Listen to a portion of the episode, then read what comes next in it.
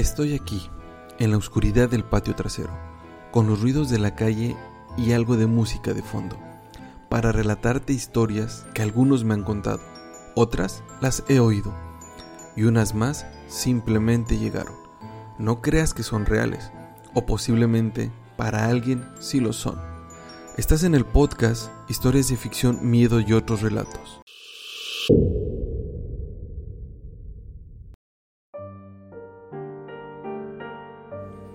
Una vez una persona me dijo que los verdaderos amores terminan en tragedia.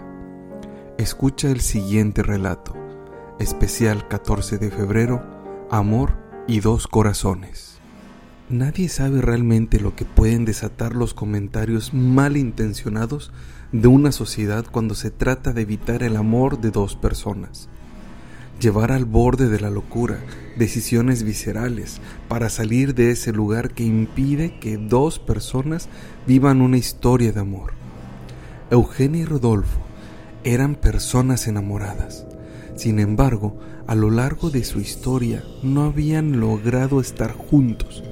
Era extraño, como si el destino, las familias y la misma sociedad de su natal agua fría sabía que no debían estar juntos. Ambos salieron del pueblo para seguir con sus vidas, pero el 29 de febrero coincidieron una vez más. Ambos llegaron por caminos separados al mercado por un tamarindo con leche. La química volvió. Las familias y el pueblo empezaron con los murmullos. La diferencia que ahora, siendo adultos independientes, emprendieron un viaje lejos del pueblo. Eugenia vio unas cabañas camino a agua fría. A Rodolfo le pareció buena idea pasar el fin de semana ahí. Antes de llegar a las cabañas, pasaron por gasolina, algo de beber, botanas y comida para el fin de semana. En el lugar, una persona de aspecto común que estaba primero en la fila para pagar les dijo, parecen ser una pareja enamorada. No pude evitar que van a las cabañas esas cabañas no son para enamorados. Hasta pronto. Ok, amigo. Gracias por el dato, dijo Rodolfo. Eugenia y Rodolfo se voltearon a ver desconcertados. Le preguntaron al cajero quién era esa persona, a lo que el cajero respondió que nunca lo había visto. Voltearon a buscarlo, pero ya no estaba. Terminaron de pagar Eugenia vio una foto de una chica en el mostrador.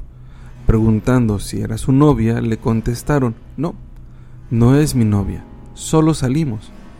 El amor aquí no es bien visto.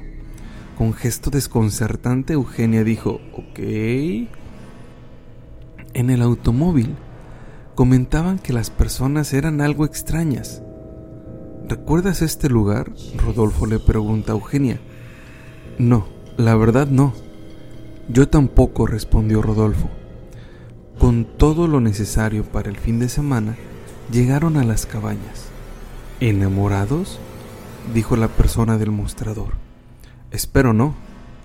Rodolfo, algo molesto, le contestó. ¿Qué fijación tienen en la zona con el amor? No eres la primera persona que nos hace ese comentario. No son de aquí, ¿verdad? Preguntó la persona del mostrador. No, dijo Eugenia, somos de agua fría. Bueno, el poblado es relativamente nuevo, unos 25 años. Se formó como un asentamiento petrolero. Los primeros en quedarse fue una pareja, la ingeniero Silvia y su esposo, ambos muy enamorados. Los siguientes que llegaron fueron personas solteras, quienes solo venían a trabajar bueno y un señor ermitaño cuyo nombre no sabemos. Comentan que este señor les hizo la misma pregunta que yo les acabo de hacer de ustedes. ¿Están enamorados? Después de un tiempo, ambos fueron encontrados sin vida, los dos sin el corazón. Desde entonces solo vienen personas solas, como se pueden dar cuenta, o personas que vienen unas horas a las cabañas y se van. Ustedes entienden, pero nunca se quedan. Es una leyenda de la zona y se quedó como parte del folclore. Vienes a trabajar, pero no formas una familia aquí, para que Miso no les quite el corazón. ¡Guau! ¡Qué historia! Lo tendremos presente, dijeron los dos. Su cabaña está lista. Si necesitan algo, solo levanten el teléfono y marquen cero. Yo mismo los atenderé. Por último, tengan. La persona de la recepción les dio una tarjeta. ¿Qué es una oración para evitar el amor? En tono sarcástico dijo Rodolfo. No, es la clave del wifi. Si tenemos internet, dijo la persona de la recepción. Gracias, dijo Eugenia, jalando a Rodolfo para que ya no hiciera plática. Para Rodolfo y Eugenia, la situación seguía siendo extraña. Salieron del pueblo pensando que se librarían de las personas que no las dejan estar juntas, pero tal parece que el destino sigue empeñado en separarlos. La situación empezó a tornarse algo romántico. Siempre he pensado en ti, te amo, dijo Eugenia. Yo también te amo. Ahora sí podemos estar juntos, dijo Roberto. En ese momento, un frío se coló por las maderas.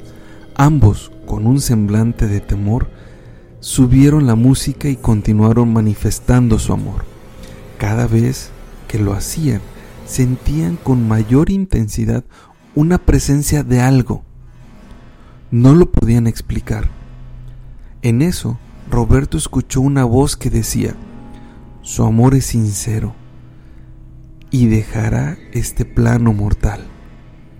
Eugenia escuchó sus almas estarán juntas en la eternidad. ¿Escuchaste? Ambos al mismo tiempo preguntaron. Sí, respondieron.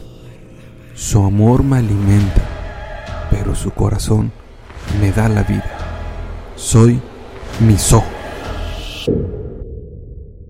Historia de ficción, miedo y otros relatos es una producción de Juan Montiel Nava. Semanalmente se estarán presentando nuevos relatos. No se te olvide compartir y así mantener el ritmo de las publicaciones. Recuerda activar las notificaciones para no perderte los futuros episodios. Hasta el próximo.